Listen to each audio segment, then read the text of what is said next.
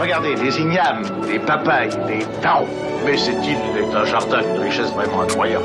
Qu'est-ce que c'est? Une sorte de tubercule, je ne peux rien dire avant de l'avoir cultivée. Et qu'est-ce qu'elle vous dit cette carotte? Oh, c'est surprenant.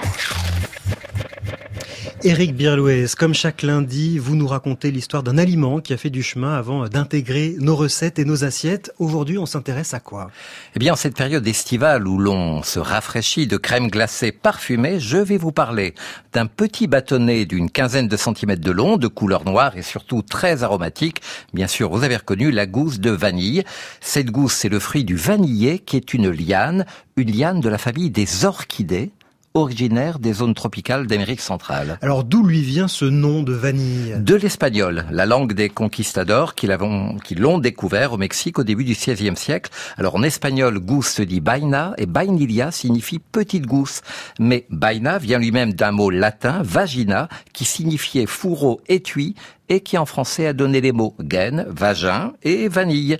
Alors au Mexique, la vanille était consommée par les dignitaires de l'Empire aztèque, ils la mélangeaient à leur boisson sacrée, le chocolat, mais les Aztèques ne cultivaient pas eux-mêmes les vanillés, ils achetaient les gousses aux Totonacs qui eux vivaient sur les côtes du golfe du Mexique. Et alors il y a une jolie légende à ce sujet. Hein. Oui, une légende Totonac qui raconte un amour interdit, un amour impossible entre une jeune princesse nommée Étoile du matin et un beau prince. Les deux amoureux sont contraints de fuir, ils sont rattrapés et décapités et le sang mêlé des deux amants tombe sur le sol et donne naissance à un arbuste vigoureux et à une liane d'orchidée, le vanillé, qui enlace tendrement son amant. Que c'est joli. Alors nous avons donc une orchidée qui donne de jolies fleurs blanches et qui ont un, un parfum délicieux?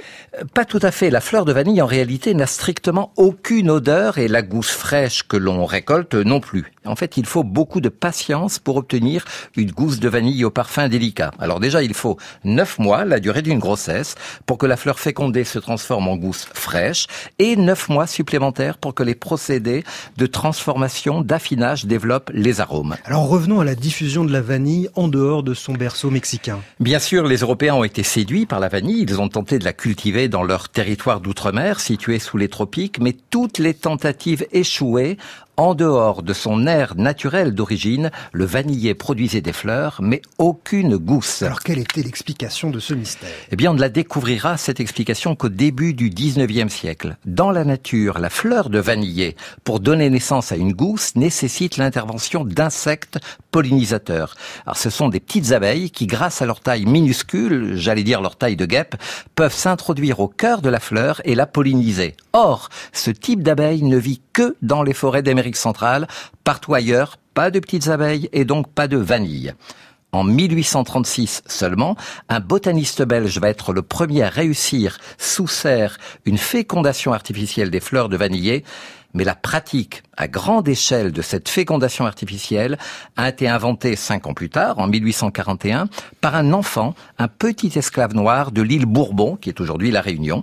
Donc le petit Edmond, c'est son nom, il n'a que 12 ans, il a été formé par son propriétaire au jardinage et à la botanique.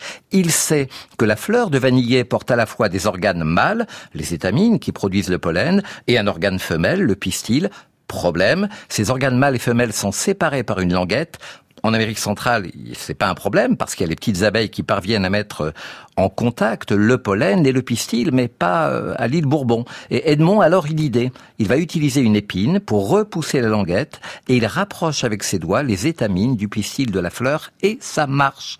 Neuf mois plus tard, la fleur s'est transformée en gousse. Le petit esclave noir enseigne son geste au colon de l'île, un geste qui est toujours celui qui est utilisé aujourd'hui. Les planteurs font fortune avec la vanille, mais Edmond Albius, lui, meurt dans la misère à l'âge de 50 ans.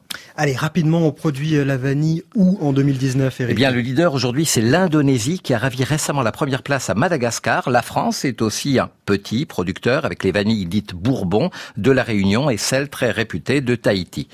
Entre 2008 et 2018, donc en 10 ans, le cours de la vanille a été multiplié par 10. Elle est devenue la deuxième épice la plus chère au monde après le safran. Raison, c'est que le premier exportateur de vanille, Madagascar, a subi de terribles cyclones qui ont ravagé les plantations. L'offre s'est raréfiée et donc les prix de vente ont explosé. explosé.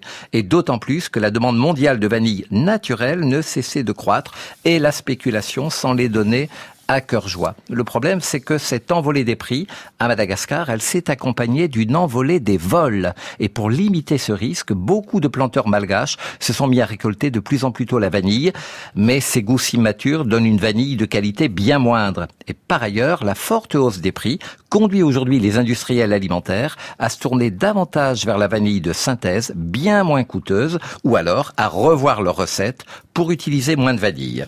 Alors vous allez euh, nous donner une recette qu'on va mettre sur euh, la page de l'émission, une mousse de champagne à la vanille. Merci Eric Birlouet, je rappelle le titre de votre tout dernier ouvrage, Que mangeaient nos ancêtres de la préhistoire à la Première Guerre mondiale, publié aux éditions Ouest France. À la semaine prochaine.